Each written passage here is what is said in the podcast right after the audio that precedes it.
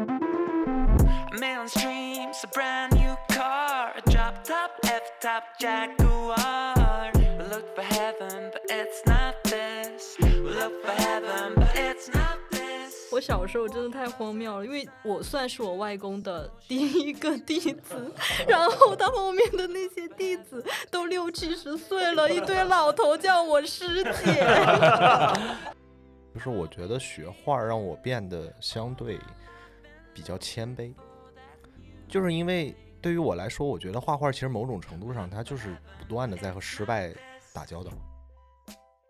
我之前遇到一个模特，真的，到时候你逼掉啊！他直接我们就在画画嘛，然后他就是正常把把手盖在他的衣服下面，亚里士多德他不是有一句话吗？他说这个具象的经验缺乏，就削弱了我们全面审视公认事实的能力，易于将自己少量的观察所得教条化。我觉得这句话对我特别有启发，就是因为教条是啥？教条它其实就是一种规则性的答案嘛，它就是一个句号。嗯，所以我觉得，呃，艺术的这种创作论呢，它可能就是如果更艺术一点，就是更不像其他学科一点，就艺术独有的东西就是你要先找到自己。 We look for heaven, but it's not this. We look for heaven, but it's not this.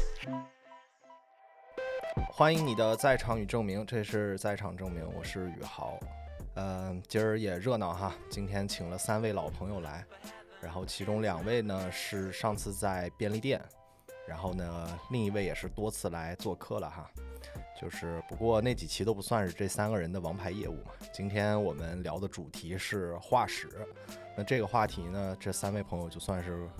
公务员级别的了，就不光都是在化石泡大的，其中两位最近还在上海自己开了一个化石，呃，基本是属于这个化石界的纯爱战神是吧？ 所以就是我先来引荐一下吧，还是这个这三位德艺双馨的老艺术家啊。然后第一位是老朋友童姐，那上次来还是跟这个王子庚老师在聊美术馆这一期，那和大家打个招呼吧。 Hello，大家好，我是童姐，呃，就聊聊呗， 就跟大家一起聊聊画室的见闻嘛，分享一下有趣的事儿。嗯、好，好，没问题。那第二个是咱们这个许久不见的老朋友今儿哥，那最近半年也是因为这个创业的事儿啊，忙得无心播客是吧？ 来来来，跟大家打个招呼。 Hello，大家好，我是吉儿哥，大家还记得我吗？还记得吗？有点恶心了。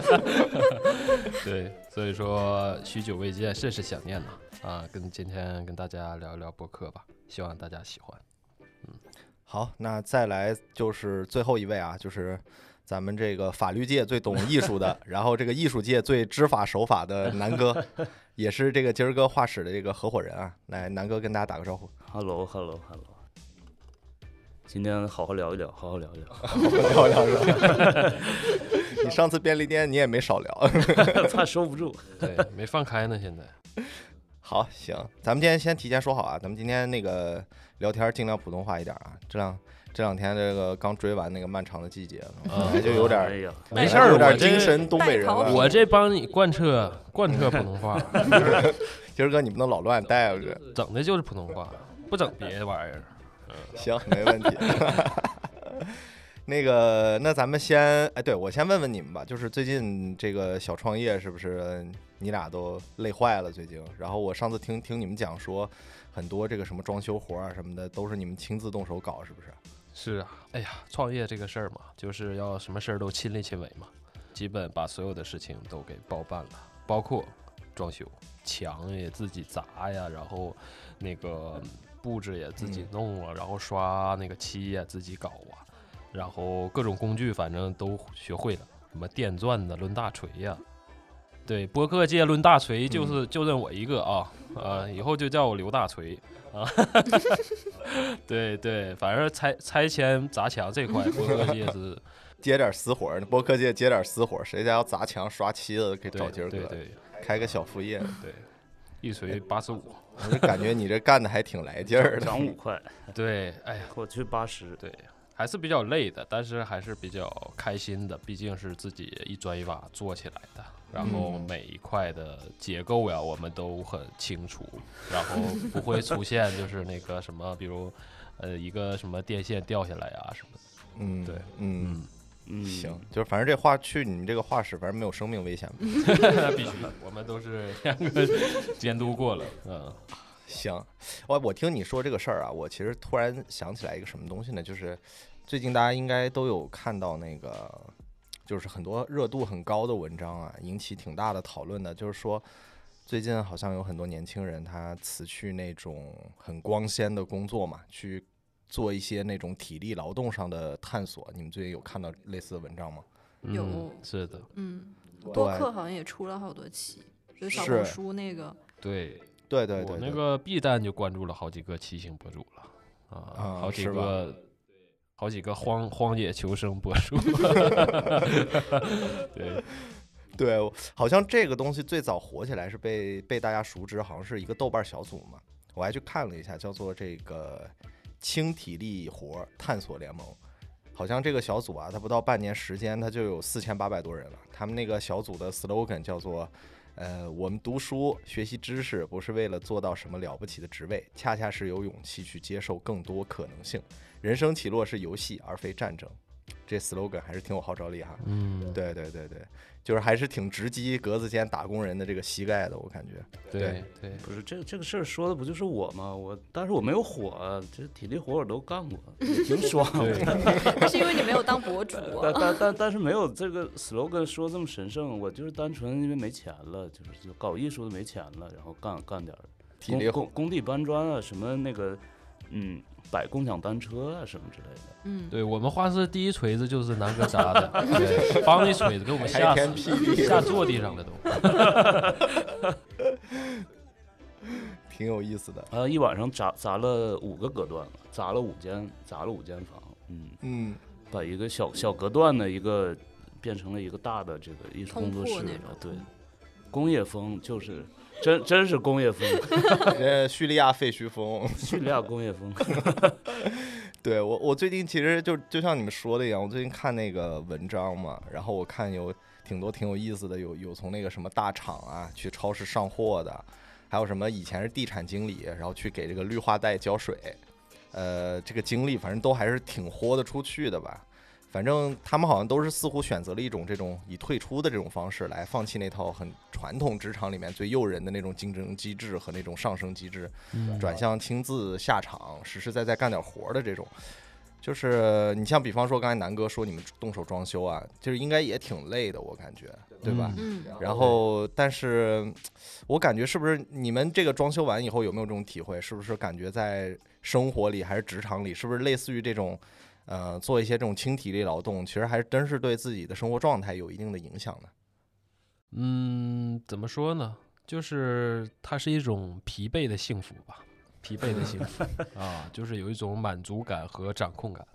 累身不累心是吧？就怎么说很放松的一件事，就其实精神上很放松，嗯然后呃吃的好了，吃的香了，睡得香了，就是，这个很实在。嗯嗯，嗯以前想太多，呃，经常失眠，我是经常失眠，嗯、干体力活期间肯定是不 失眠，不因够为太累睡，了。嗯，嗯，我感觉你们这个实打实的响应号召是吧？就是孔乙己脱下长衫，赤膊上阵是吧？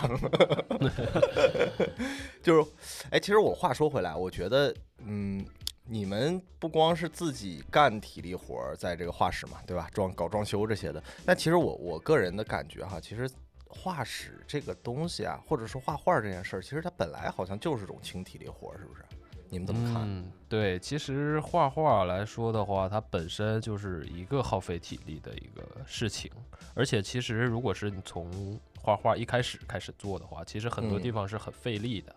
嗯啊、比如说绷布啊、刷底啊，很多东西都是很累的，都得忙得满头大汗的。它其实也是相对于一种体力活。嗯，画画分这个文化和武化嘛，就是 像我比较倡导就是武化，就是我就比如说这学员画素描，或者我自己以前学素描，就是不要做的时间太长了。嗯，嗯，经常退后，然后上蹿下跳的，然后嗯前后左右的看一看，呃，近看、远看，看自己的画，看自己的这个模特啊。对，我是倡导五画，文体两开花嘛，怕嗯，这个颈椎、腰椎出问题。拿着大顶 画，那倒那倒立更画好，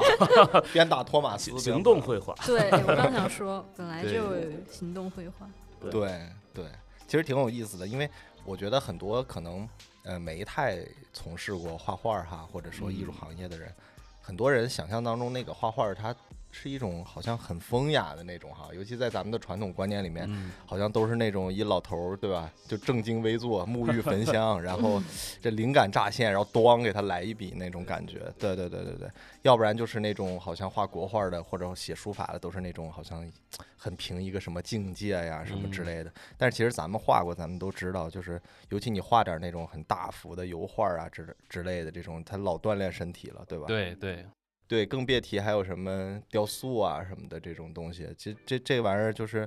我突然想起以前我们学校就是川美的那个罗中立时代时候的校训，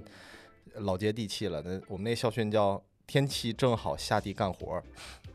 哦对，这个其实还就整的跟个农学院似的，听起来，嗯， 但是挺有意思的，我对觉得。其对实对就是对干活儿，其实就是干活儿，嗯是吧画画嗯其实就是干活儿，对，而且这个东西怎么讲？我觉得你要你要说真溯源的话，其实西方传统画室里其实干的就是体力活嘛，我觉得。嗯，对工匠嘛，其实人是家啊是从工匠开始，匠人。对，嗯尤其你像西方传统那种，你咱别说是雕塑啊，或者是石壁画啊，或者油画之类的，其实以前都是工坊嘛，就是一帮子体力劳动者，只不过是技术很娴熟的那种，是吧？到处工地上四处打工这种。对，嗯嗯。手哎工匠我人，这个好像是中国也应该是这样，我们可能对传统有一些什么误解，因为有成语嘛，叫什嗯么“解衣盘帛”，就是说这个画的最好的那个人就是光着膀子，然后脱光了搁那画，然后就躺在地上，就是这样的人他会画的很好。啊撒泼就打是滚， 哎说明很多画家就是他，他就是这个状态。还有什么东床坦腹啊？你说王羲之临池，他嗯，能把他家这个这个池子啊，洗笔能洗黑了，你说这个也是得费点劲这个儿。场面就挺像工地的，它不是那么风雅感觉。对，对对对，哎，其实你们现在那个画室不是也呃有一段时间了嘛，对吧？嗯就是我还挺好奇的，就是说，那你们去你们画室学画的这些呃所谓的学员吧，嗯嗯，就是说他们学画画的这个很多来选择来画室画画的这个动机是什么呢？就是说他们也是是纯粹喜欢这个东西呢，还是也有一部分，比方说，就像我们刚才聊的，他们可能觉得，呃，去舒缓一下生活的压力呀、或者嗯说是面对一些什么，呃，去缓解一下，比方说精神上的一些什么危机啊之类的。对对对，可以聊聊。其实他们目的多种多样的。啊都有多种多都样有的，有嗯什么的一个目的都有，它可能就像一个切换快杆儿的那种感觉一样。嗯，对，因为平时其实是为自己动手做一件事儿的这个机会太少了。平时如果上班儿啊，或者是工作啊、上学呀、这些东西，其实，嗯、它不是一个为自己实践的一个过程。所以说，他嗯来我们画室，一般都是来就是，呃，一个是为自己实践吧，然后做点嗯东西。对对，而且这个是完全为自己自我服务的，对这个事情比较难得一点。寻找一点儿自己的主体性是吧？，对对对，然后其实其他的需求也有，嗯，也有多样很多样的需求，现在是比较嗯多样了、对，吧现在是很多样的，而且我们我们干这画室呢，初衷就是这个画室一个挺包容的地方。嗯就是它更偏向创作，有创作体验，也有审美体验，也有你获得一项技能这种成就感的体验，都嗯都是可以的。哎，其实我觉得这个还挺有意思的，因为我突然想起来什么事儿呢？就是我感觉现在的可能，呃，去画室学画儿的这些人哈，或者想去搞搞创作的这些人，他们动机现在我觉得肯定是比以我们以前多元太多了。我对们嗯觉得，对对，就我们当年学画画的时候，就应该是十几年前了吧，最嗯开始至少是十几年前了。对我感觉这个差别还挺大的。对，因为之前我们都是有目的性的去学这个画画，但是嗯现在的话，我们这个目的性都是自发来性。对，过去更偏考试，更偏应试、嗯考学，对或者说我要学到这个绘画技能。嗯，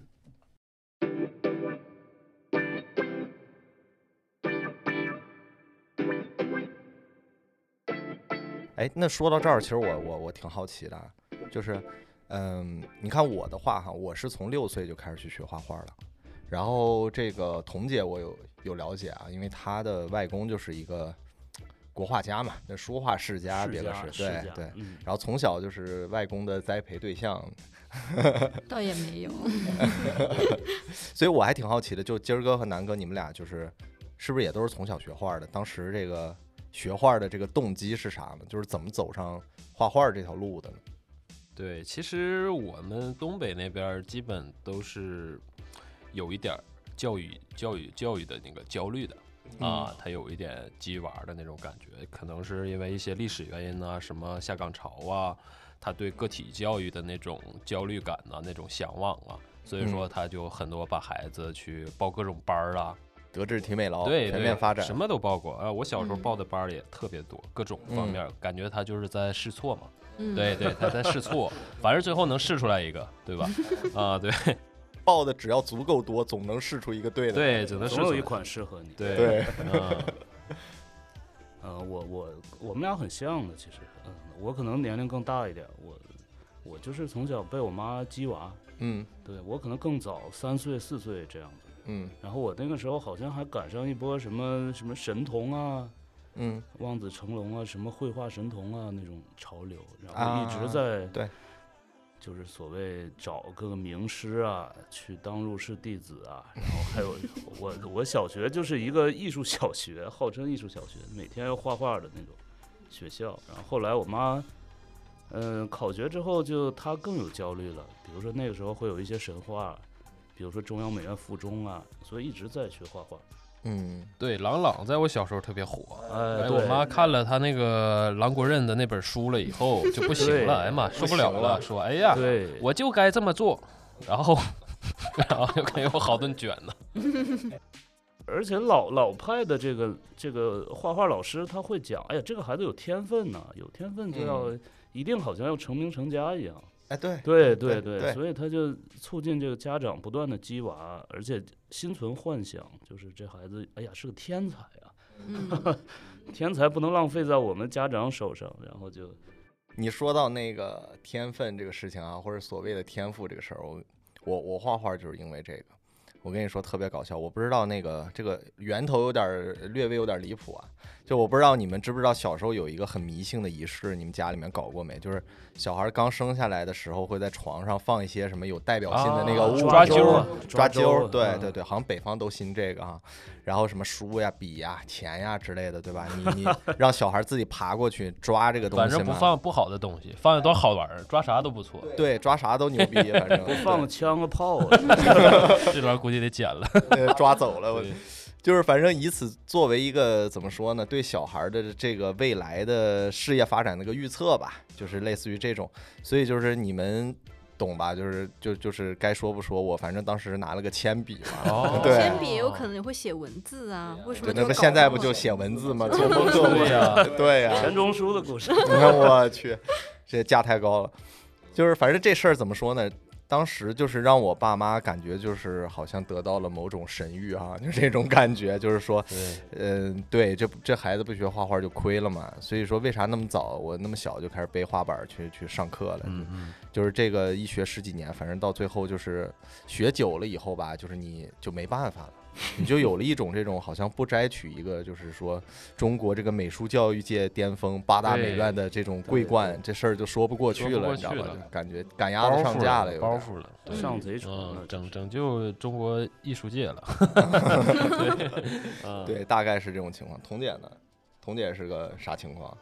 我其实就是就是很就跟大家一样，就就可能你们是从小学，我其实从小没有说系统的学过，我只是跟着我外公就是在旁边看一看、画一画，偶尔画两笔这种。然后你要说系统的学，还是有一些应试教育的压力，当时是就家里面。就是也是对我学习就比较在意吧，但是无奈我真学不好，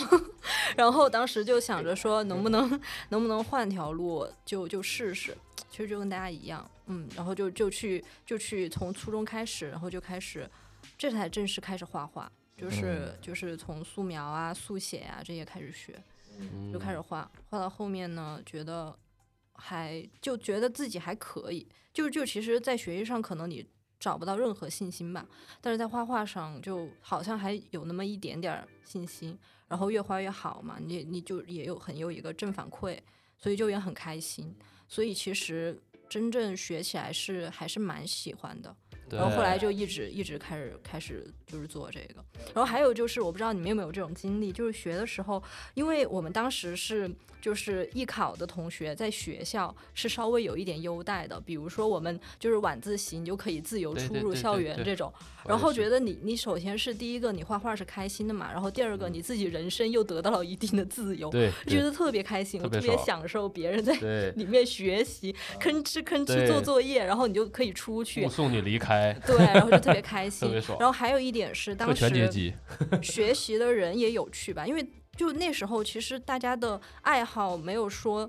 呃，可能可以说大家爱好是很广泛，但是没有那么多小团体。像我们学校就有很多喜欢摇滚的呀，然后喜啊欢 hiphop 的，那时候哎最呦早一批喜欢 hiphop 的都挤在画室里面，因为其实当时就只有画室和音乐，然后音乐也它是有声个空乐那间个方是向吧？。它有空间，对，然后哦太都棒挤了在画室这个空间里面玩儿，然后大家也不管画的好不好，因为你初中、高中没有说是完全是要上大为了考学去学的，然后就是说大家还是就就主要是为了自由， 就特别开心。对对嗯，有点反叛，对，有一点那亚种感逼觉，是呃，吧？对，那有个一年点，代的亚逼对，对，那个年代对亚逼的感觉，有点那种感觉。我觉得我们几个人嗯这个 学画画的动机还是挺扯的。所以说，你们以前那个小时候学画的时候，有没有一些这种比较 感觉比较荒谬、很扯的这种事情啊？哎呦，那太多了，太多了，太多了。我我妈那时候带着我四处拜师啊，就是她嗯总是她她鸡娃，她是她是非常拼的，然后什么老老江湖上老艺术家，我见识的非常多，而且是比如说她有时候会收什么入室弟子啊，她会去给你让你有个拜师礼啊、 哎呀，就是很扯。有有的时候她会，哎呀，真的是。众生百态，然后但是但是大师呢，都会有一派有一套做派的，对，就基本上和你说的就是基本上一样。那是怎么样？磕头烧香啊？得还是得怎呃么，着那啊？那倒不至于，肯定是要抱着一堆作品先去哎拜一拜，问一问，嗯，然后评价一下这个孩子，然后大大概会都会说，哎，这孩子有天分，然后这嗯个。呃，以后的路会很长，并且很嗯，苦，嗯要做好准备。嗯， 然后也有用心的大师呢，可能就会，就像今儿哥说的，他 PUA 你一段儿之后，他会告诉你，你可以跟着我学，这样 啊，这样可以少少走弯路。然后，嗯，就是有一番。然后这个场合也非常多了，因为我小的时候，可能九十年代、九十年代末。那个时候我记得有很多这个酒楼，他会请这些书法家、国画家表去演去吗？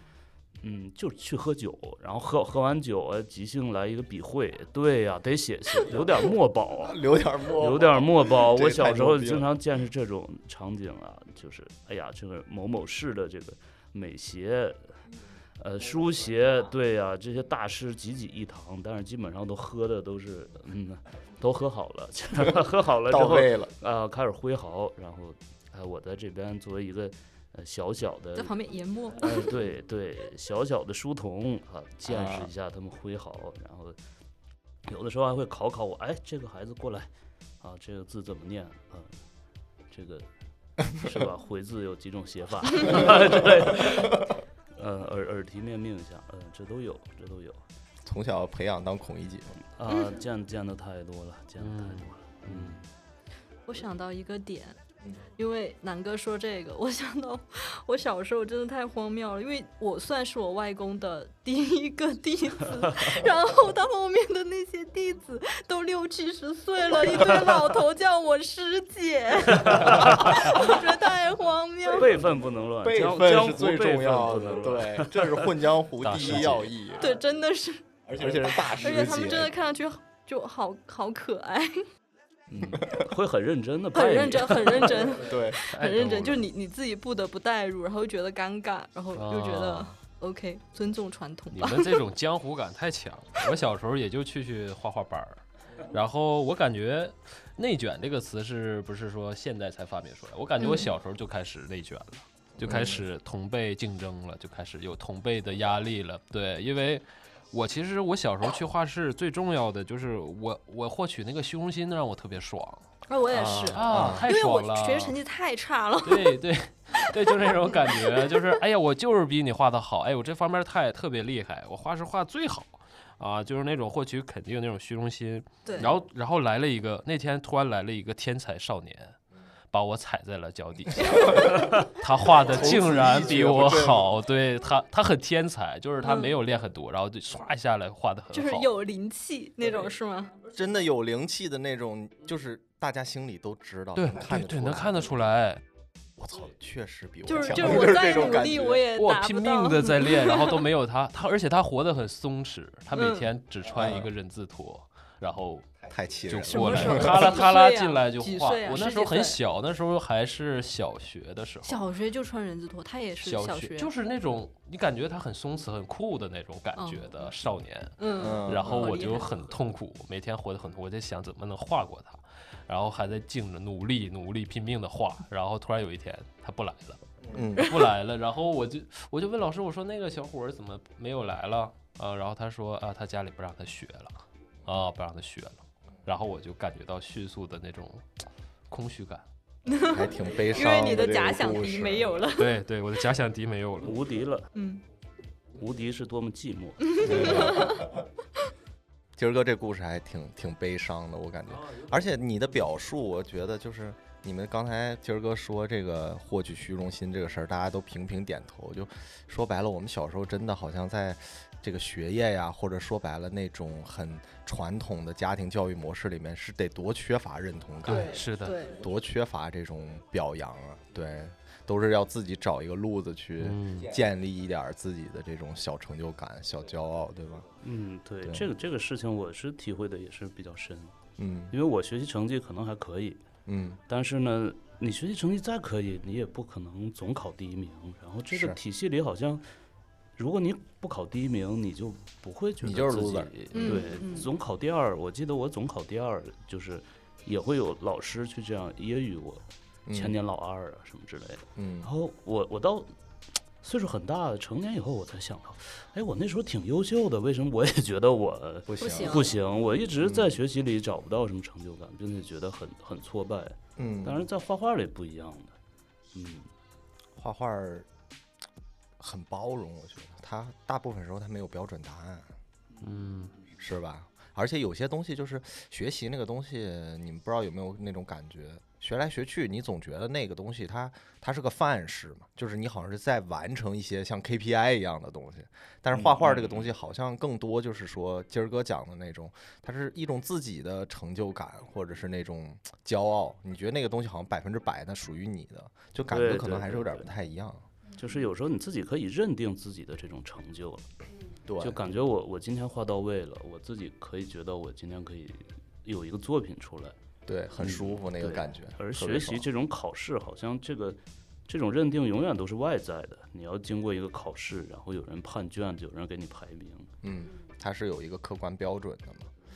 但是这个东西说说实话，我自己觉得，嗯，因为我们都是基本上都是参加过这个正统的类似于偏艺术生高考吧，就艺考嘛，我们叫都是经过这个东西过来的。其实我觉得咱们刚才聊的那种状态，还更偏向小时候。嗯后面比方说上了初中可能也还好一点儿，慢慢的等到上了高中之后，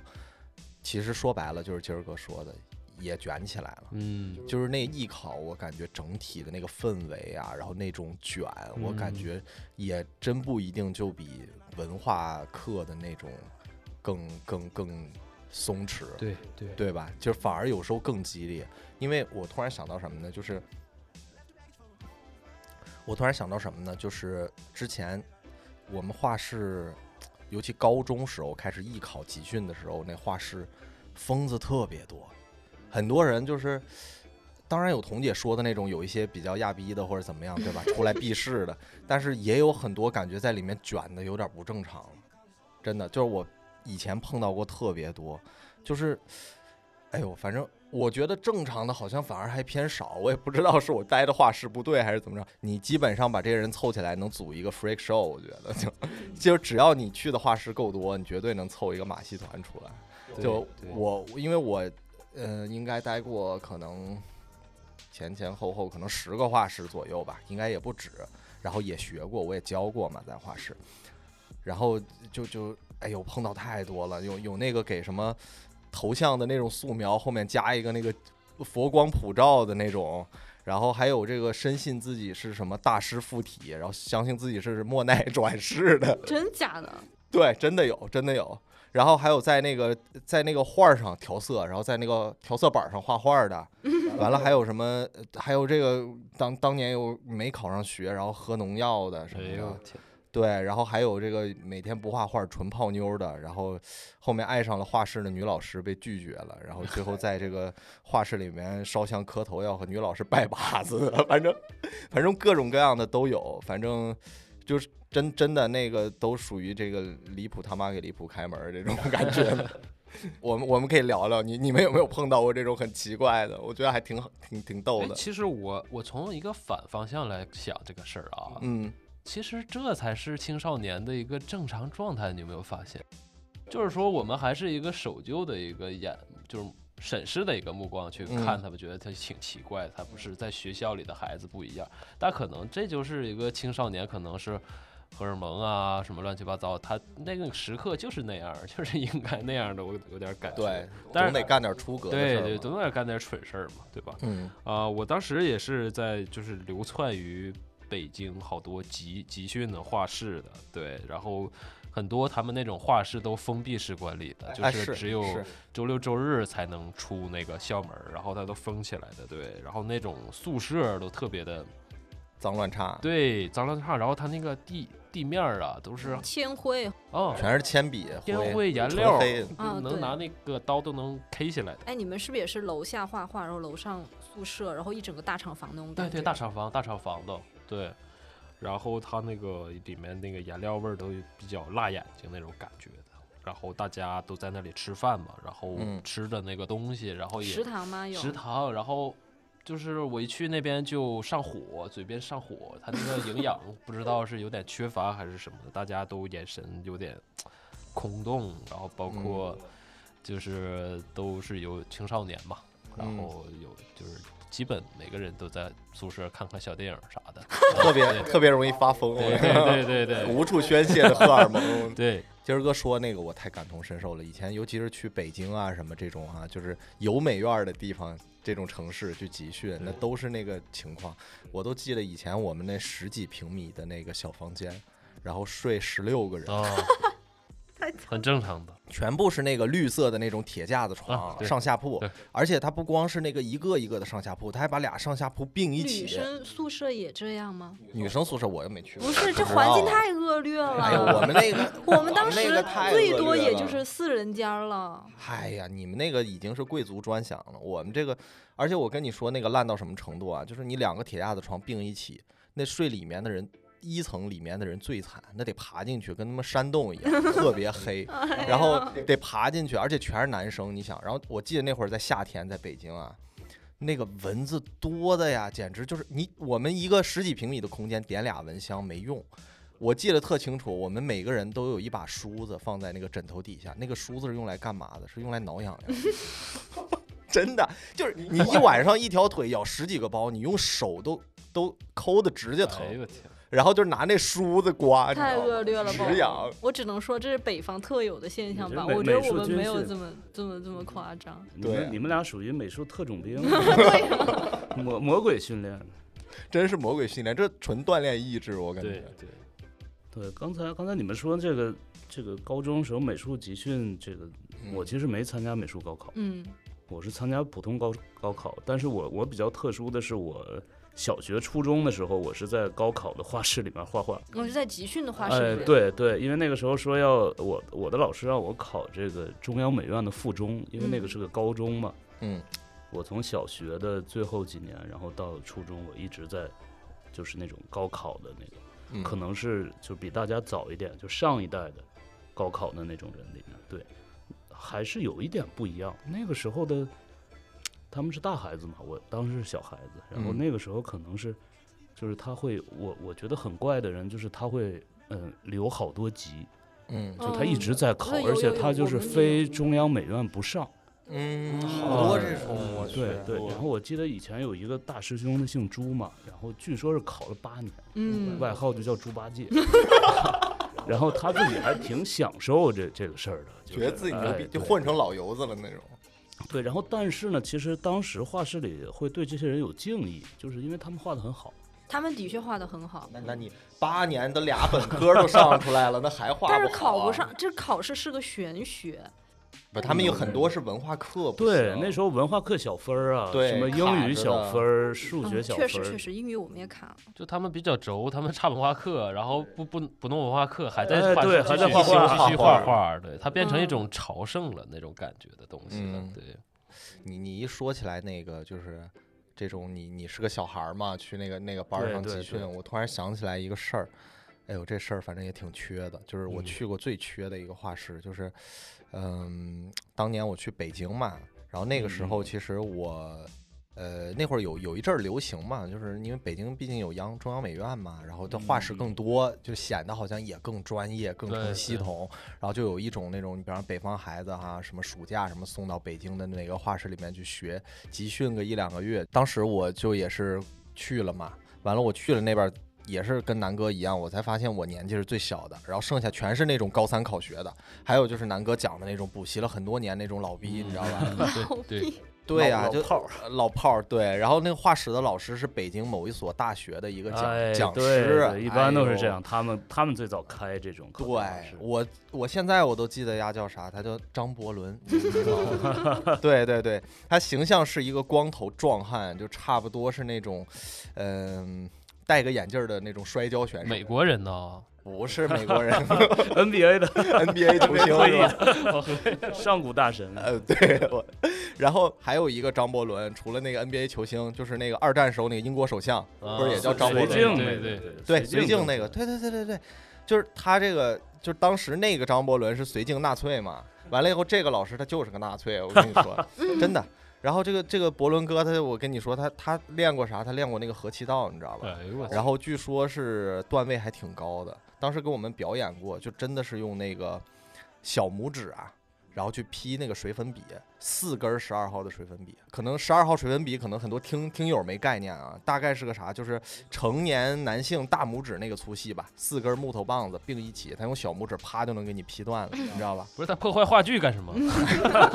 不是，这是一种武力镇压，你懂吗 哦，这是一种武力镇压。对对对，所以说你们感受一下，就是相当于在那个场合里头啊，就是他的专业和体力方面都是树立起这种绝对权威了， 嗯，你知道吧？他是通过这种事情，所以说，然后再把所有人关在一个空间里面，定点画画，定点放饭，定点熄灯，就就是就那不就纯纯的艺考集中营嘛，那就是。嗯对呀、对呀、完了以后，我记得特清楚，他每天就是在那个我们画画啊，大家围着一个模特儿，比如画画，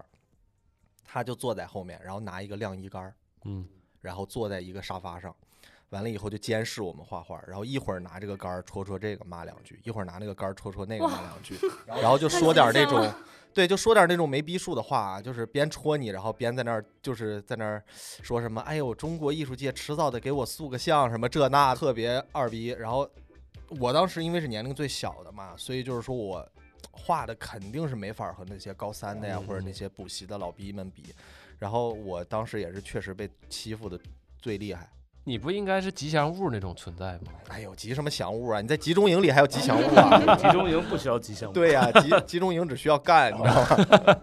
我跟你说，当时挨挨戳还是小事儿，然后这那那个老师经常 PUA 我，你知道吧？然后画不好滚蛋，完了撕你画儿啊，然后什么扬言每天要扔你的话剧什么的，就特别闹心。而且还有个最恶心的是啥，你知道吧？就是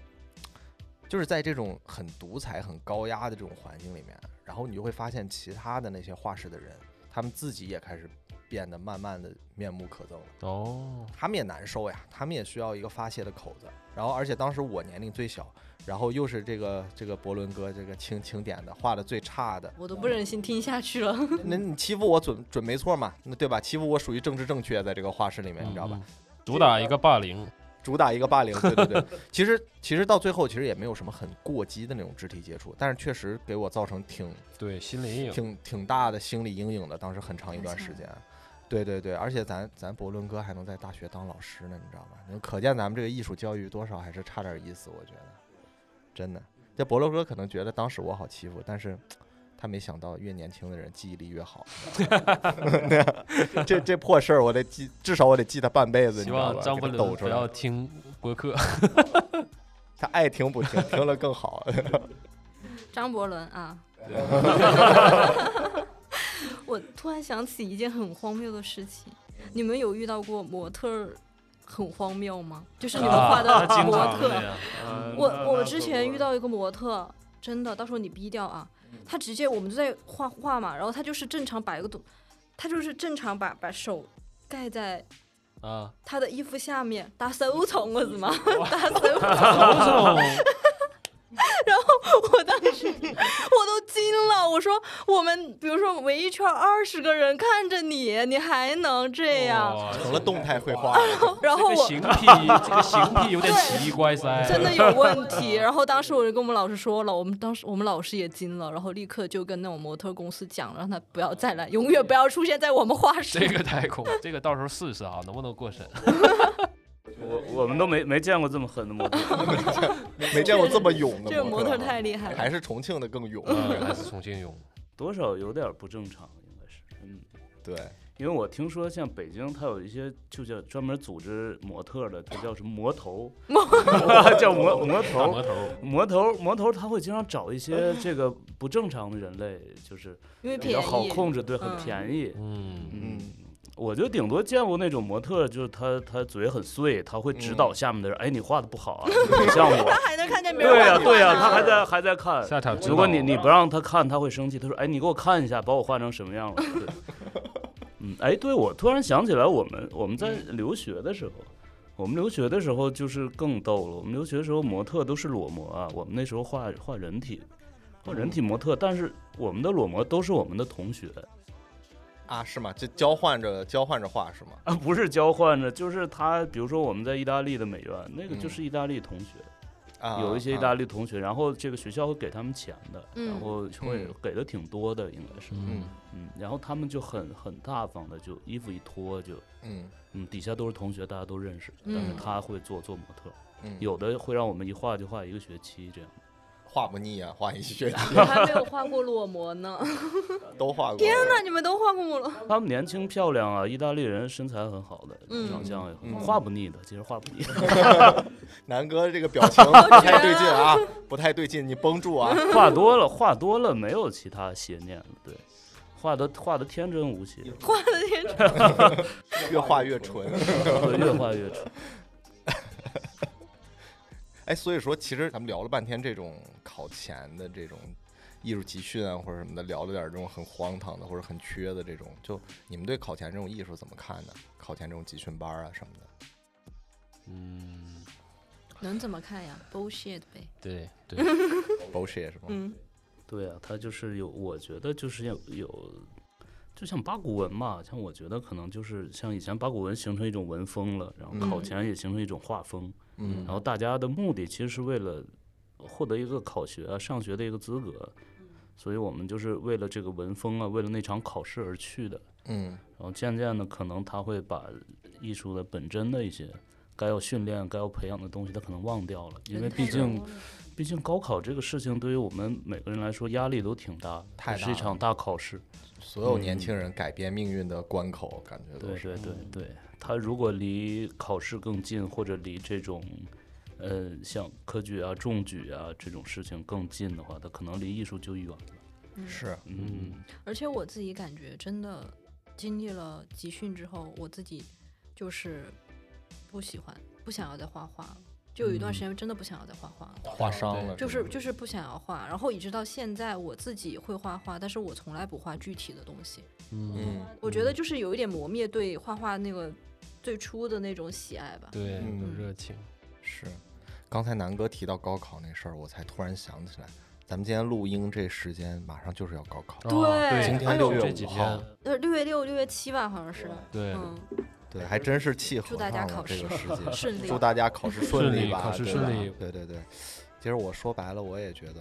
你们刚才说那种感受我也有，就是南哥讲的，我觉得这个怎么说考前的这种东西，我觉得它终极目的完全是一个作为一个工具理性来预设的，对吧？我觉得它、说白了，它没给我们一个真目的，就是嗯唯一它作用就是你尽量能上一所更好的大学嘛对，对对吧？我们受到的那个所谓的艺术教育也好，或者说基本功的那种训练也罢，其实我觉得都是一种很现代的那种技术性的范式吧。我觉嗯得，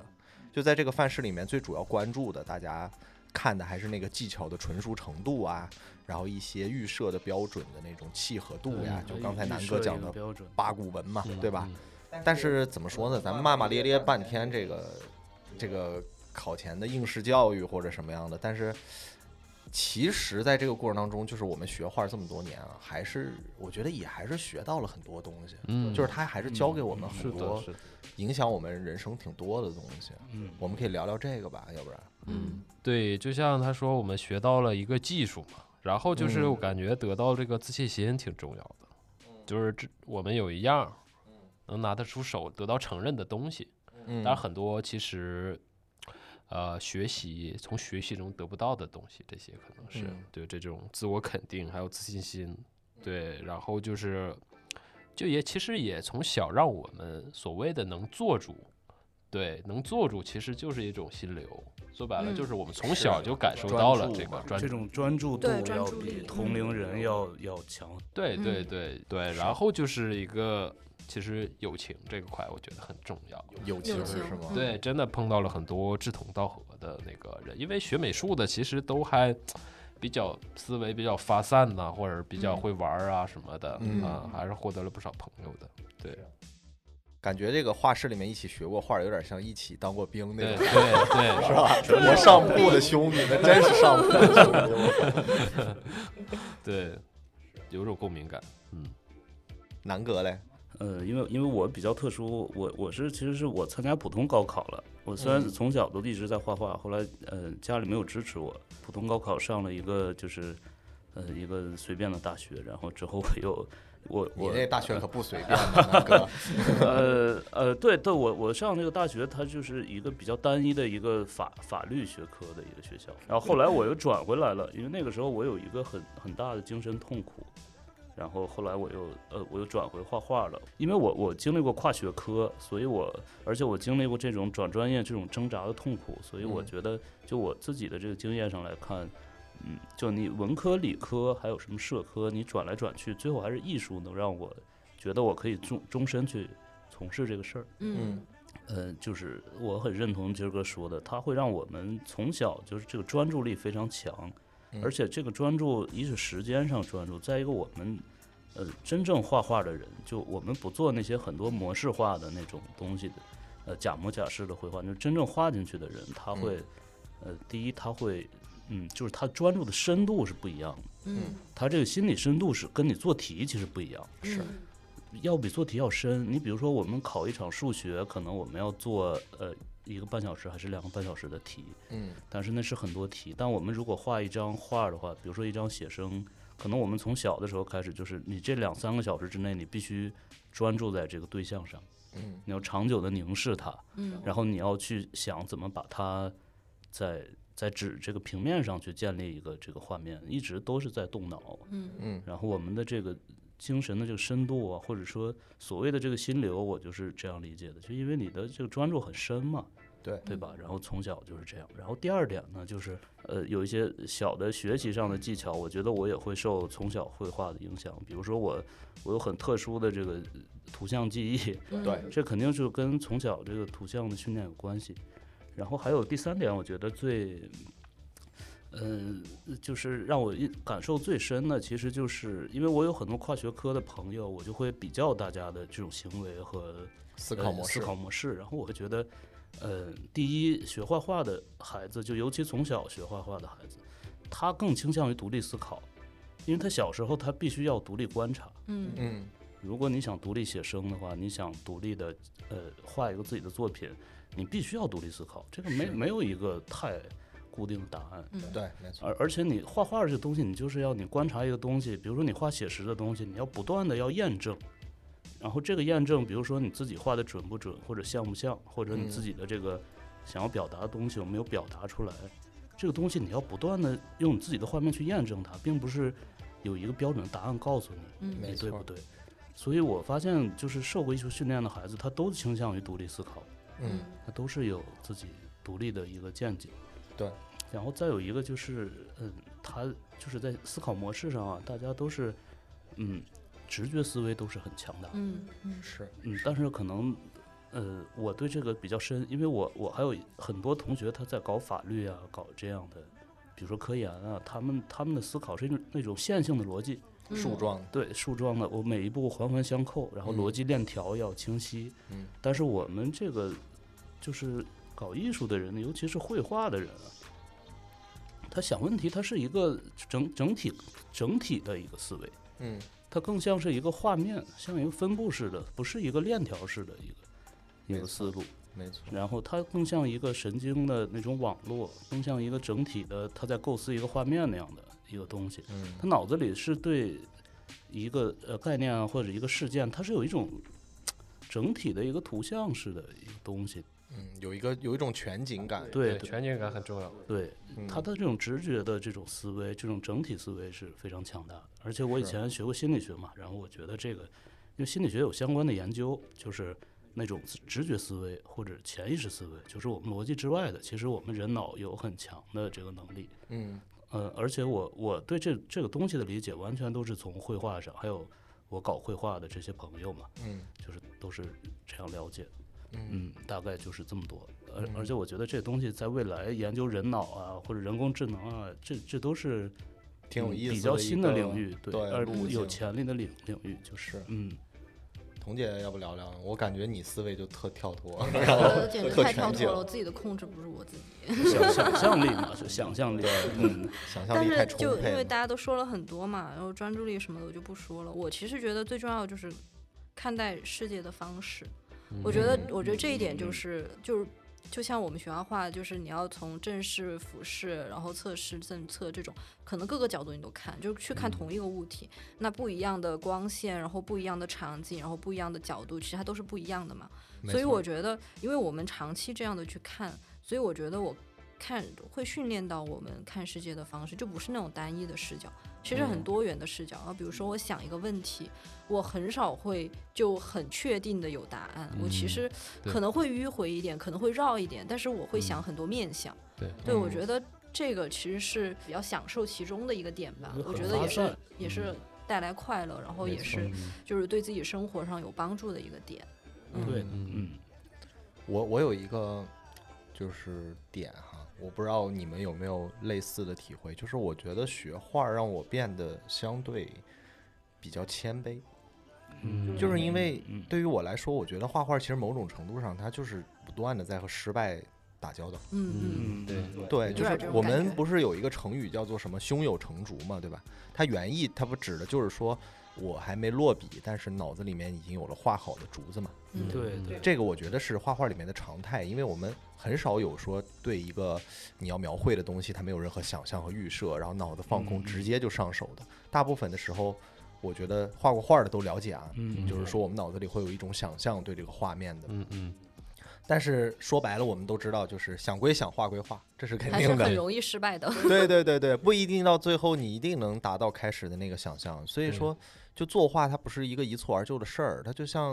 呃，你写一本书，你肯定是一笔一笔写出来，一个字一个字写出来的嘛，对吧？就是说白了，整个过程，我觉得你都会面临一种和那个你想象的最终那个预设的很完美的结果的一种搏斗。你会不断的在里面去做一些判断啊、比对，然后包括思考、权衡和补救之类的。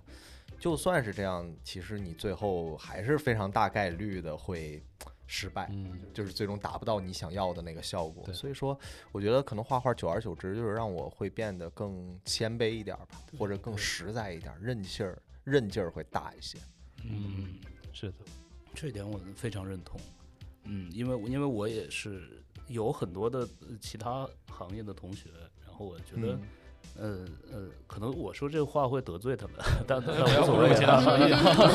没有高低，行业没有高低，嗯， 不是，但但是我是说，因为我们谦卑嘛，就是我，嗯比如说我换专业了，但是我很多同学，比如说做法律的、做金融的，或者做政府工作的，他们可能就是像我们说的，我们之前都是小镇做题家，或者就是嗯做题家。然后我们会在这种呃应试教育中呢得到一种成功，嗯然后这种成功可能就是做题来的，然后他们就是这种，比如说他逻辑很很缜密，或者说他对这个课本上的内容或者对考试的东西，他有这套逻辑他很熟悉，对，然后他就会把呃考试、考学还有后来的工作做得很好，嗯然后他可能就会有高薪，他会有人们羡慕的工作，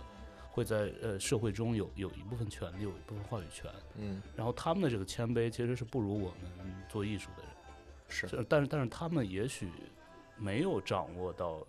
很多东西，就是我我说这话可能比较模糊，就是嗯，他们可能更多的借助他们在平台或者体系中的一种成功，明明白，得到了一个位置，嗯但是他们不是真正的在做一个属于他自己的事情和一个他自己的作品。对就是我会发现我们这些真正从小在琢磨作品，就其实我们就是比如说我们都绘画训练的这些人，我们都是离作品更近的。嗯，就是我们这样的人往往更谦卑一些。是的，嗯，是的，我觉得根本的一个差异在于，嗯，你刚才说的那些人吧，我觉得很多他们比较容易去获得一种系统性里面的成功，对，或者说系世统俗性的成果，对是他们因为足够了解这个系统，他们懂得如何利用这个系统里面的规则、嗯嗯嗯嗯嗯评判，然后去达成这个目的。但是其嗯实这个东西对我们而言可能挺难的，因为就是搞艺术这个事儿，你要真是认认真真想搞自己的这个绘画或对对者对作品，那其实它没有系统，它没有那对个对标准的对对规对则对能让你对去依靠，能让对你去对对靠着那套标准的东西。对呃达成目的，一对步一步的往往上走。所以说，对于我们而对言，其实我们是在找自己的规则。对对对对创作者其实是面对一个像虚空一样的东西的，是是的是是，而且是独立面对的，嗯，他必须是独立面对。就作为个体，我要创作一个作品的时候，这个东西你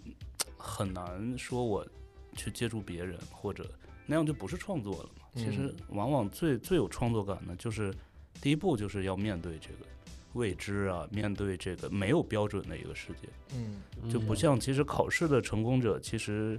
嗯，他对标准答案都有一种敏感，可能那是他们的一种天分。是我们可能是，嗯其实我们都是要在标准答案之外去寻找东西的。就是不喜欢标准答案呗。是其只实是这个世界是嗯多元的，然后解决问题的方案也是有特别多种。嗯对，这是我们可能很多搞创作的人秉承的一种信念吧，嗯，对吧？？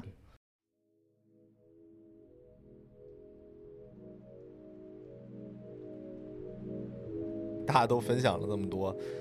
这个学学学绘画或者是搞创作的这种好处嘛，或者教给我们的一些事儿嘛，就是，但我其实也挺想问的，就是这些是你们现在一直坚持还在画画的原因吗？或者嗯说一直还让你们坚持在艺术行业里面的原因是什么呢？其实南哥刚才已经回答一些了，他其实一个就是他这个事情他没有一个标准答案，他可以一直去往里去探索。对对对对，然后是就是在这种失败和小惊喜之间不断对的对徘徊的一个过程。嗯，对，嗯嗯，嗯，那你们觉得，比方说这种这种创作的过程，或者你们以创作哈、或者以嗯这种艺嗯术为业的话，嗯嗯。对你们的生活有改变吗？就我来说吧，我肯定是有影响的，就各个方面都会有影响。我其实心路历程比较曲折，但是我简单的说，就是我，比如说我从呃法律或者其他行业，我转转转回到搞艺术，我也呃用了很大下了很大的功夫，就是我，比如说我之前感觉到压抑或者束缚，然后但是重新搞艺术之后，我会觉得我给自己的束缚也太多，我在慢慢的在解放自己。嗯慢慢的去放松了，就是慢慢的接近更本真的自己，更舒服的那个状态。明然后白。还有一点就是，为什么又回到创作上呢？因为创作的感感觉太爽， 就就是嗯就是它给你带来的快乐超过了任何一种快乐。嗯嗯嗯，就是呃，我说话可能比较直白，比如说我呃之前，比如说有一些行业的工作，有一些嗯行业的工作，它可能寻求权利或者财富，嗯权利和财富更多的是一种掌控感、占有感。嗯其实这也是很爽，因为大家都都知道这个很爽。嗯，但是其实如果人一旦他知道了或者体会到，哪怕一瞬间他创造过一个东西，嗯他有创造力，这个作品属于自己，嗯属于自己的创作，那个他会爱上这种感觉，而且这种感觉是超过这种，呃，超过很多种快乐，占有的快乐，超过呃审美体验的快乐。其实，嗯那、艺术里有审美体验，也有创造体验，但是如嗯果一旦你有创造体验了，这东西就是最爽的事儿，就是像像西方人说的，它竟更接近于上帝，嗯更接近于造物者的某一个瞬间。嗯，嗯，就是包括之前，比如说心理学家马斯洛嘛，马斯洛嗯不说他这个需心要理层需次求的这嗯个金字塔嘛，对嗯吧？嗯他第一版的金字塔，它最塔尖的是自我实现，嗯然后他最后在自我实现中，他又加了一个，就是说一种人生的巅峰体验。嗯其实就我自己来说呢，呃，巅峰体验是在就是创造性的这种创作里面，嗯偶尔可能会有灵光一现的这个东西。嗯啊，嗯，然后这个东西它肯定是我继续坚持做下去的一个原因，嗯然后也是它给我的生活啊，包括我自己各个方面带来很好的改变的一个一个东西。嗯，明白嗯，明白。童姐呢？其实你也算是怎么讲呢？虽然说没有完全是艺术从从业者吧，对，也没有在八嗯个说标准， 很纯粹的搞创作。对我们俩其实都是这样的，因为我现在是建筑师，对吧？嗯类似于设计学科，然后然后现在也在做播客，其实算半个创作者吧，嗯我觉得可以这么讲。你你有什么体会吗？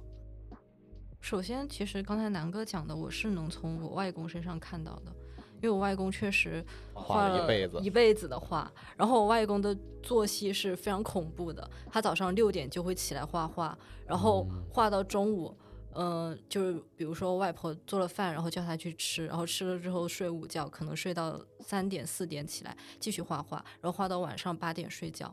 那很厉害，那执对行就是力很坚强的，坚持了对，坚持了这才一是辈特子种。兵，然后我艺术外公特种 兵。真我们的艺是术家都特很懒的，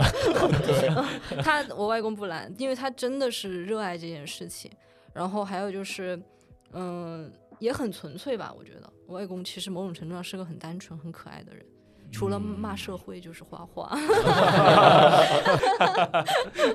老老愤青，对老愤青这样子。然后，嗯，当然他其实。其实也有一些问题在，就就我我讲我讲过一个观点，就是我觉得就是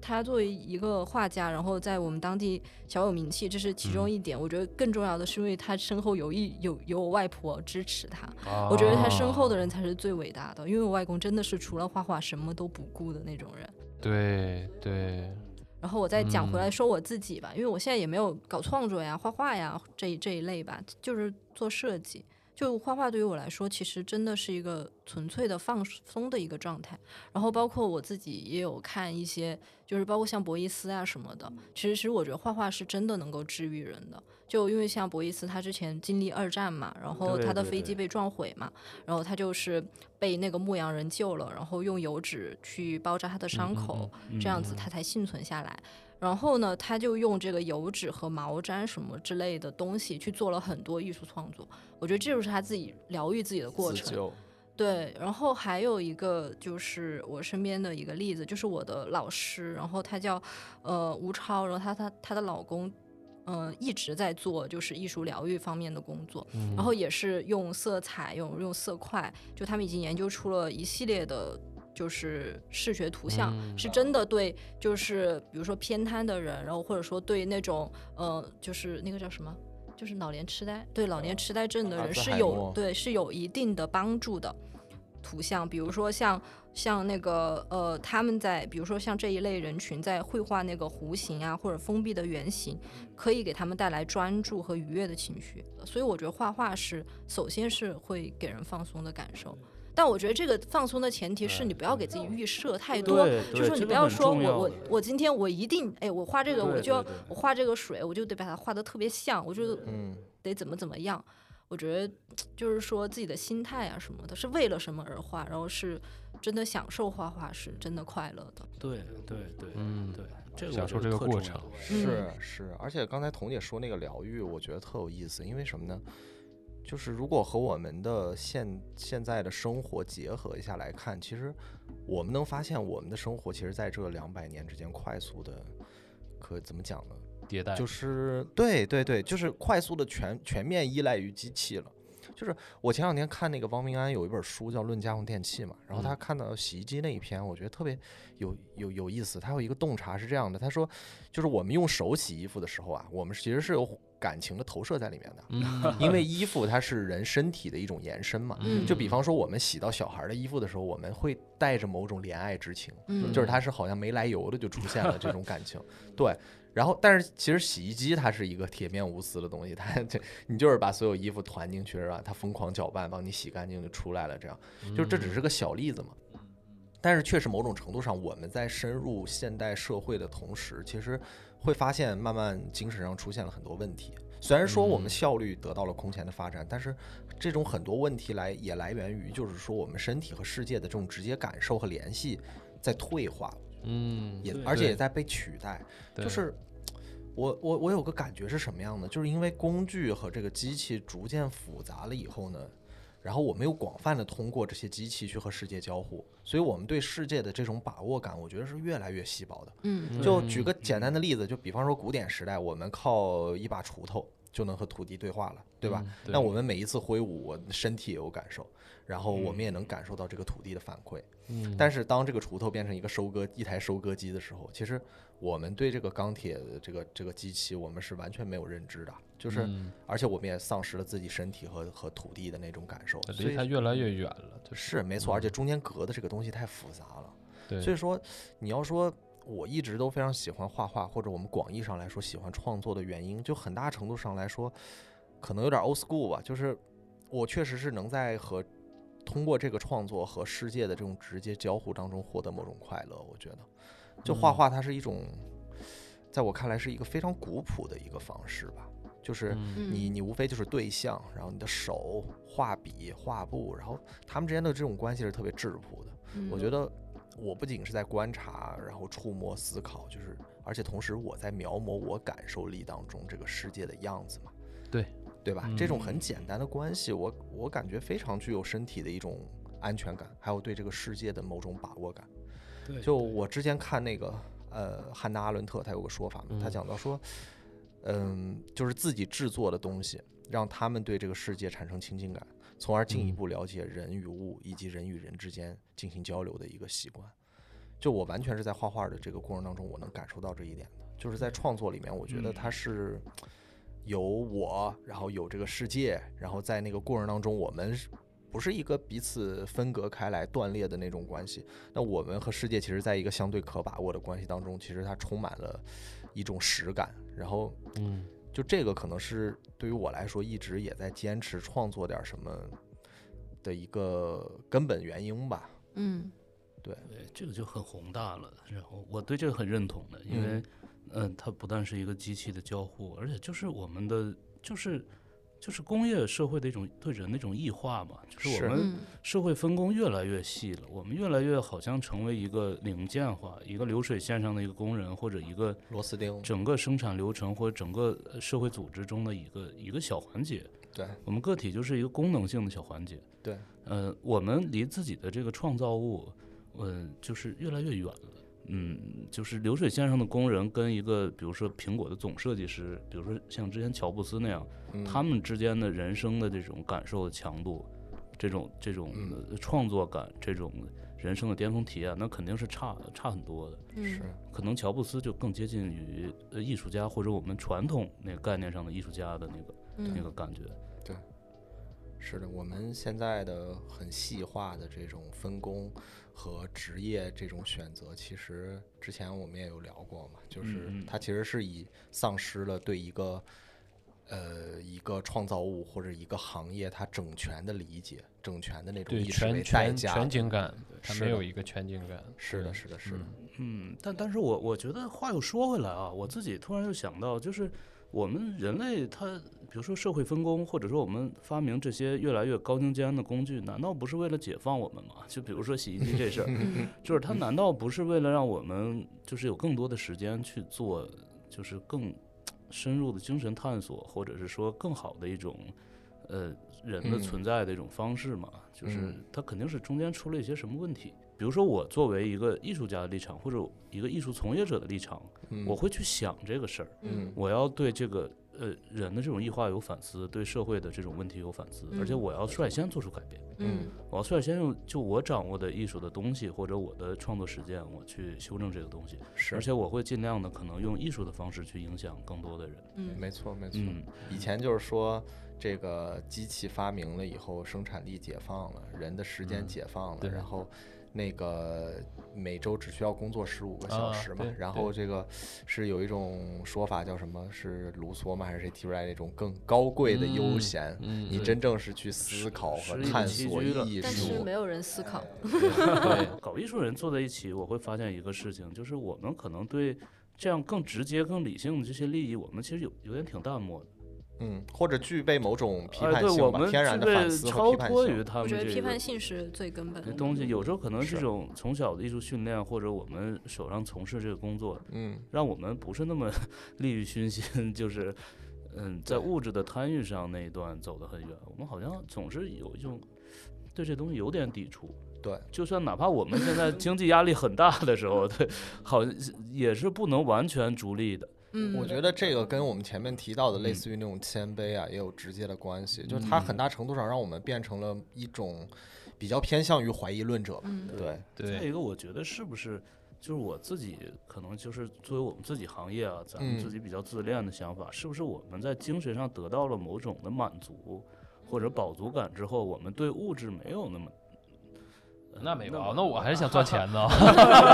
我想赚大钱我，赚个我一百我万，我赶紧我赶紧的 我我我没觉有得没你有跟维今儿维律哥师试图大差奖的还就是很一百远万其今实儿 哥快快快给我来一个， 太 low 了，今儿哥一 天。我就主打下线这块的，嗯哎，那我们说到正好说到钱这个事儿了，嗯就是 其实我还挺好奇的，我有一个可能挺尖锐的问题，就是嗯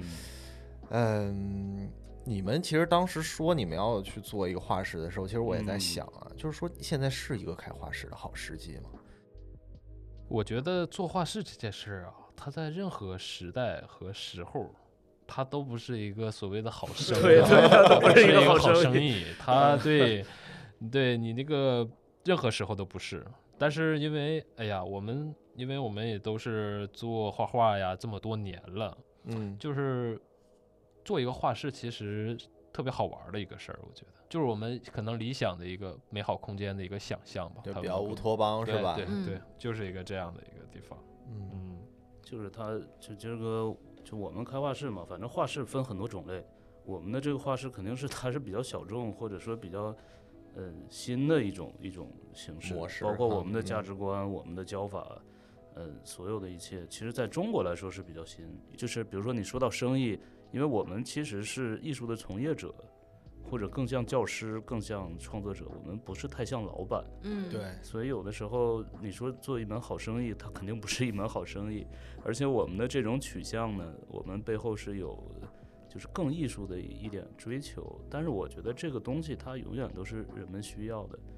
嗯，就是对我们会让一个，比如说呢，我们我们从小其实都是咱们都是经历过很严酷的这种绘画训练的，对然后而且其实都是写实训练，嗯就是我们从小到大可能总是觉得有一个预设的什么东西，那个叫做创作，对，那个叫做大师，那个叫做成名成家，嗯那个叫做什么经典作品一类的东西，其实那个不是真正的创作，嗯，嗯，就是你哪怕你做一点说得好，不一样的 东西， 都是在创作。你比如说宇豪，宇豪做建筑的，宇豪自己做一个建筑的草图，你稍微不一样一点，稍微嗯有一点自己的东西，那就是在创作。而且这个东西的价值往往要比可能是神坛上所谓经典的那些东西，呃那价值更高。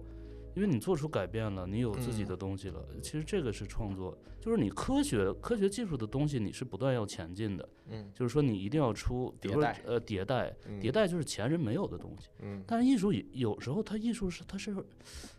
没有那么多嗯呃迭代，它有有时候可能是轮回的或者怎么样的，嗯或者说返仅祖仅的 是是你自己把自己的风格找到之后，你不是说创造出来没有呃别人没有的东西，你只要把自己找到了，因为嗯你自己都是独一无二的，所以你的风格就出来了，你的艺术上的创造就出来了。啊，嗯，所以这我个觉我非得常，赞呃，同艺术的这种创作论呢，它可能就是如果更艺术一点，就是更不像其他学科一点，就艺术独有的东西就是你要先找到自己。那跟你们学画肯定很快乐，你们都是夸夸花花派，夸夸派，那就找对到激找发到自性信啊，就嗯很开心啊。第一节我觉课得一这定种要状找态就到很自己好。啊。就是艺考怎么弄，我们就反着来。对对，这我印象特深，就是我以前我们在意大利的时候，我们的导师都是都是无条件的要夸你，只要你有创作行为，你有不一样的东西，他就无条件夸你。对，是而且正是我觉得现在就是经济下行啊，其实很动荡，嗯失业率啊这些在发生的时候，人更对需要对一个稳定的一个存在。其实绘画是就是很稳定的嘛，有把握就是感，对对有把握感，它每一笔呀、每一块颜料啊，都是咱们个人的这个投射。对，是因为是其实我们现在这样的一个绩效社会，其实我们所信仰的东西，其实都是社会啊和他者，就是映衬到我们自己身上，我规定们好去的是嗯信奉的一对个事情。但是画画只只是说，它是我们个体自己的一个行为。然后我觉得人我们现在是需要一些就是所谓的闲适和无聊的，嗯，就需要无聊的，需要没那么有用的这个东西的嗯一无个用状之态用。对对，哎，我还想问问啊，那你们 AI 这事儿你们担心吗？你们觉得这个东西对，是不是大家会越来越依赖于，比方说 AI 我就能创造一个小作品了，那也是属于我的，或者怎么怎么地，就是对吧？就亲自动手画画人越来越少了，因为那你亲自动手画画，我还得学技法，我还得练这练那的，对吧？我几个关键词我就能搞出来。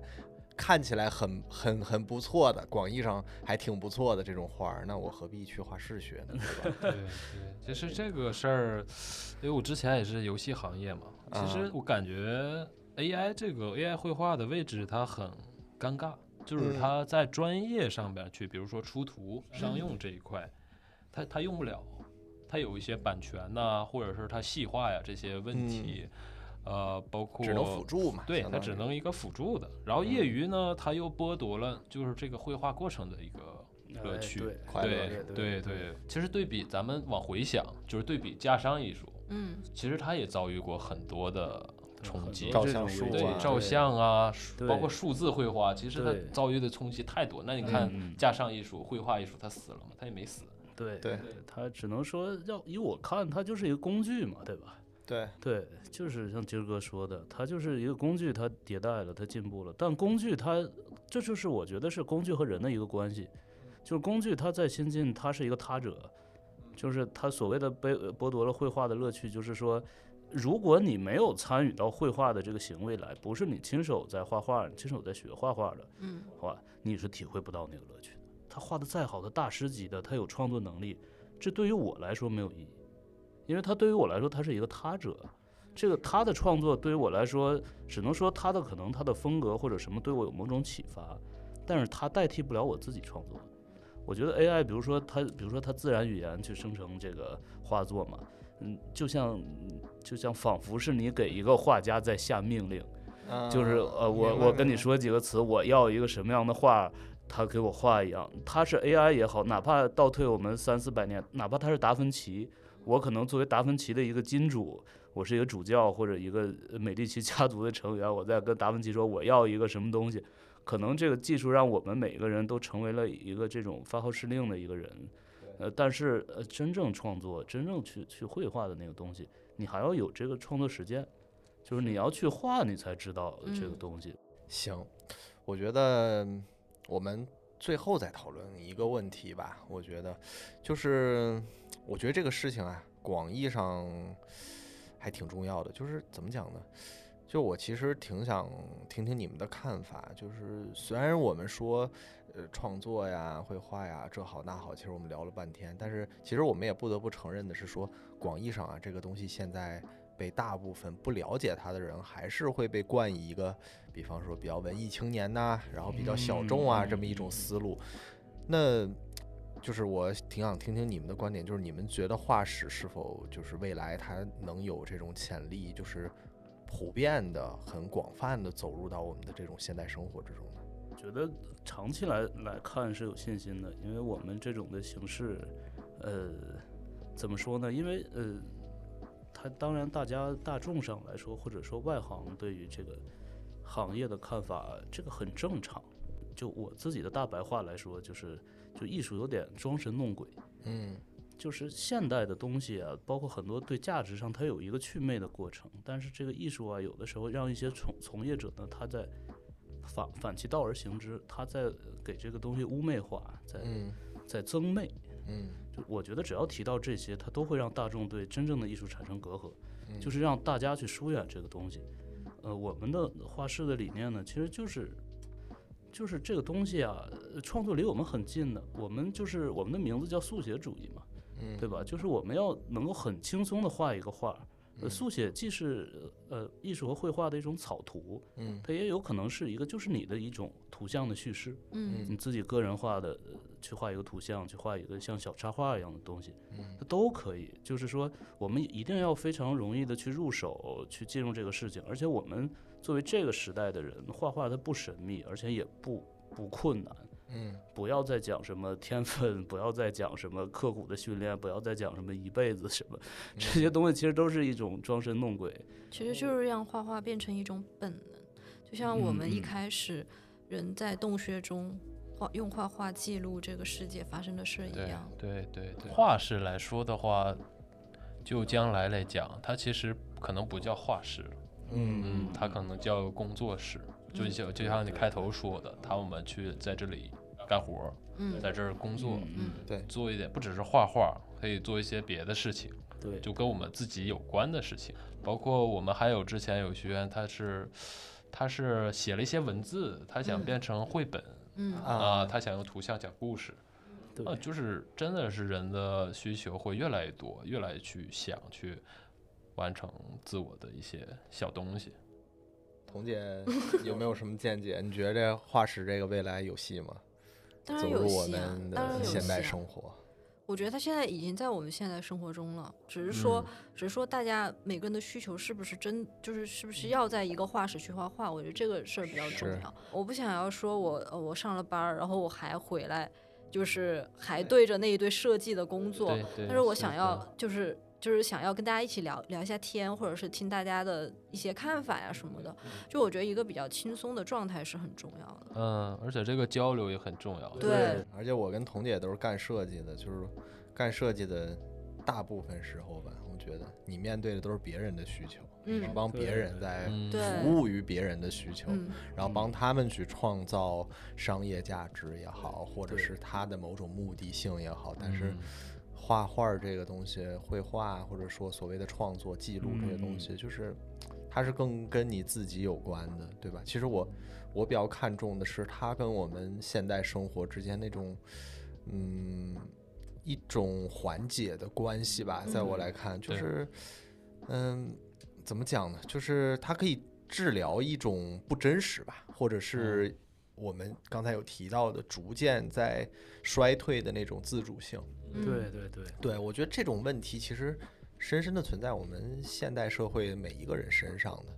一开始我们不是就提到嘛，为啥很多年轻人开始尝试做一些体力活儿，嗯对吧？对对对其实其实就是因为我们在工作生活当中都过得太抽象了，然后没嗯有什么太多具体的事情，然后我们有提到再说在跟系统里面和长长的这种链条里面，然后这嗯种进行很抽象的交互和讨论呢、然后对吧？就是亚里士多德他不是有一句话吗？他说这个具象的经验缺乏，就削弱了我们对嗯全面审视公认事实的能力。对嗯易于将自己少量的观察所得教条化。我觉得这句话对我嗯嗯特别有启发，就是对因为教条是啥？教条它其实就是一种规则性的答案嘛，它就是一个句号。嗯而创作其实是刚好相反的，我觉得它对它对没有答案，然后也没有什么句号，它需要的就是不断的重复，然后认真观察，一笔一笔审慎的你去描绘它。嗯然后来来回回反复的确认你和你对象的这种互动时候的感受，我觉得这个事情是特别具具体的这个，这它个是非常特深别刻的反教条的，嗯嗯，对吧？这个非常深刻。他其实我觉得嗯创作某种程度上，他其实鼓励的是一种，嗯，就是踏踏实实把自己抛进去的那种动作对，对还有一种探索的精神。就是对画就进是去探了，探索精神看很进重去要了。是是这个是，非非常深刻的。但这个事情其实恰恰是我们现现代生活里面非常缺乏的事情。嗯，因为现在已经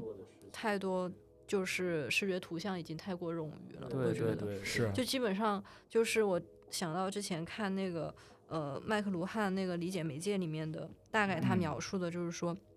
当你这个社会的呃讯息和视觉图像太过冗余之后，其实你作为个体你是没法回应的，就是你你嗯自己对是、你你自己是没法去消化，然后去加载这些东西的。那我没觉得错可能就是正是这个时候，我们就是需要一个空间，然后可能是化石，然后也可能是其他的，但是你其实是需要一个一个这样的，就是自己给自己编织的这样一个创作的时间，然后去去嗯去抵消那些生活当中那些复杂性的，嗯。而且好而像且，说因的为这有个本真的嗯，呃，我觉得是很单纯的那种有带有一点劳动性的，嗯对我觉得劳动也对蛮重要的，对就是对那对种对单纯的本能的劳其动实主驱。这个就是，其实艺术就是像宇豪说的，就是刚才亚里士多德说的这个很深刻，因为我们现在可能过度抽象化了，嗯就是我们艺术其实讲发散，要讲具象化，要讲要把你的经验最大化的丰富化。比如说你做体力活的时候，你可能你的触觉，然后哦对你的五肌感肉、就是神你是经，是对啊调，动你都的在嗯深度参与。其实这是一种艺术精神，嗯，嗯，没错没错，艺术是鼓励实践，鼓励反叛，鼓对，励鼓励发散呢，其对实鼓励鼓发励这散个要丰富自己的体验，嗯，嗯。挺好的，我觉得今天我们聊的非常全面，然后也很开心，聊了很多这个以前很傻逼的事儿，对吧？然后也也聊了一些这个从小到大的一些经历，然后我们也聊到这个艺术创作，然后聊到现在现代生活里面大家面临的很多问题，然后作为一个艺术从业者或者作为一个创作者，我们怎么去思考的，我们是怎么看待这些事儿的。就嗯怎么讲呢？我希望就是现在啊，虽然可能画室或者所谓广义上的这种轻体力劳动哈，咱们谈到嗯的，好像都是对目前某种生活里面很不得劲儿的这种一种反叛吧。但是我觉得在逐渐更多的认识到这些问题和寻求这种答案的一个过程当中吧，我觉得画室或者绘画创作这种东西，我觉得总归慢慢可能是会被大家更习惯的去接受，而不是束之高阁。我觉得嗯对我也很，我们也都肯定很期 盼这一天，对吧？对，就是我我们都很期盼说有一个人到到画室的时候说问的是我来这儿能干嘛？不是这句话，而是嗯就我就是要干点嘛，所以我对 才来。对 对对吧是的，是的，对对嗯对， 行，那要不然我们今天就先到这儿吧。好，好好嘞，，然后这里是在场证明，我是宇豪，我们下期节目再见，拜拜好。嘞，下期再见，拜拜。感谢收听《在场证明》播客。目前你可以在小宇宙、苹果 Podcast、喜马拉雅、网易云音乐及 QQ 音乐找到我们，也可以关注同名微信公众号来获取节目信息与收听地址。想加入听友群的朋友可以查看小宇宙节目公告与 show notes。欢迎你的在场与证明。 Pressing down on me, pressing down on you, no man has fallen. Under pressure, the brains are building down, streets are falling into. Puts people on streets. Ba-ba-bep, ba-ba-bep. Eat it up, eat it up.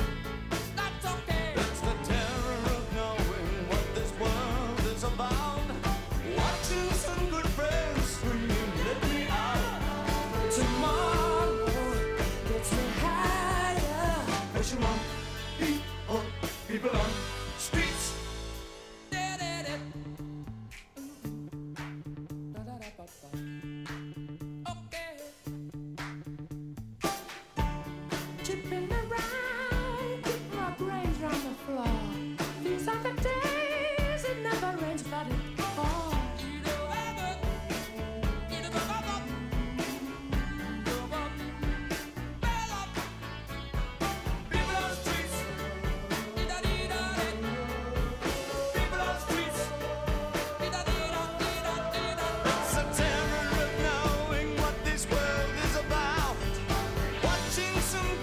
Let me out. Tomorrow, it's me high, high, But you're high. on people, people on streets. Turned away from it all like a blind man. Sat on the fence, but it don't work. Keep coming up with love, but it's so slashed and torn. Why? Why?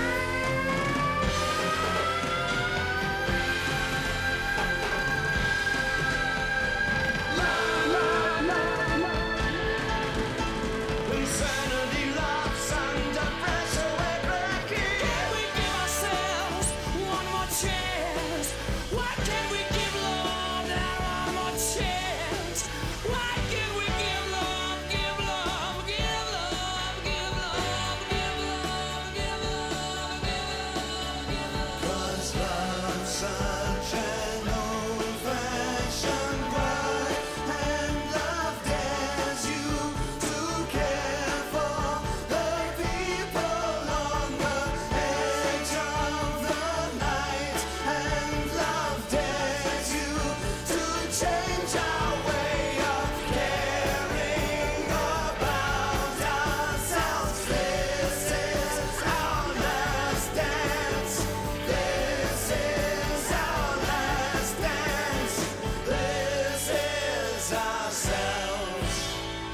pressure.